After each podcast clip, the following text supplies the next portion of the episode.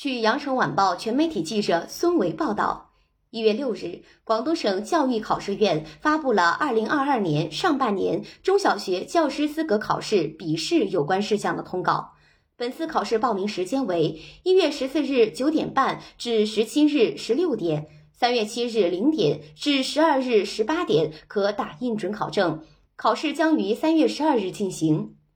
考生满足广东省户籍人员、持有广东省居住证并在有效期内的外省户籍人员、广东省内普通高校学校在读研究生、三年级及以上的本科学生、毕业学年的专科学生、幼儿师范学校毕业学年学生、持港澳台居民居住证或港澳居民来往内地通行证。或五年有效期中国台湾居民来往大陆通行证的港澳台居民等条件之一即可报名。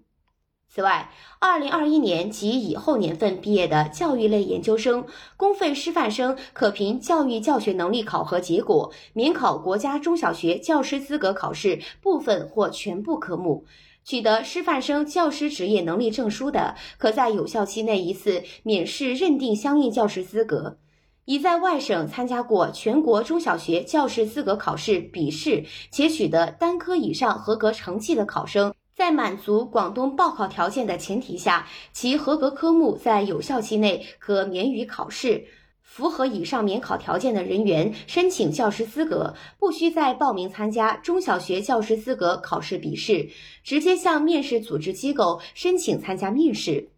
考生需在规定的时间内登录国家中小学教师资格考试网，按照栏目指引进行网上报名。本次笔试成绩将于二零二二年四月十五日在中小学教师资格考试网公布，考生可自行登录查询成绩。考生如对本人的笔试成绩有异议，可在考试成绩公布后十个工作日内，按规定程序向考试所在考区教育考试机构提出书面复核申请。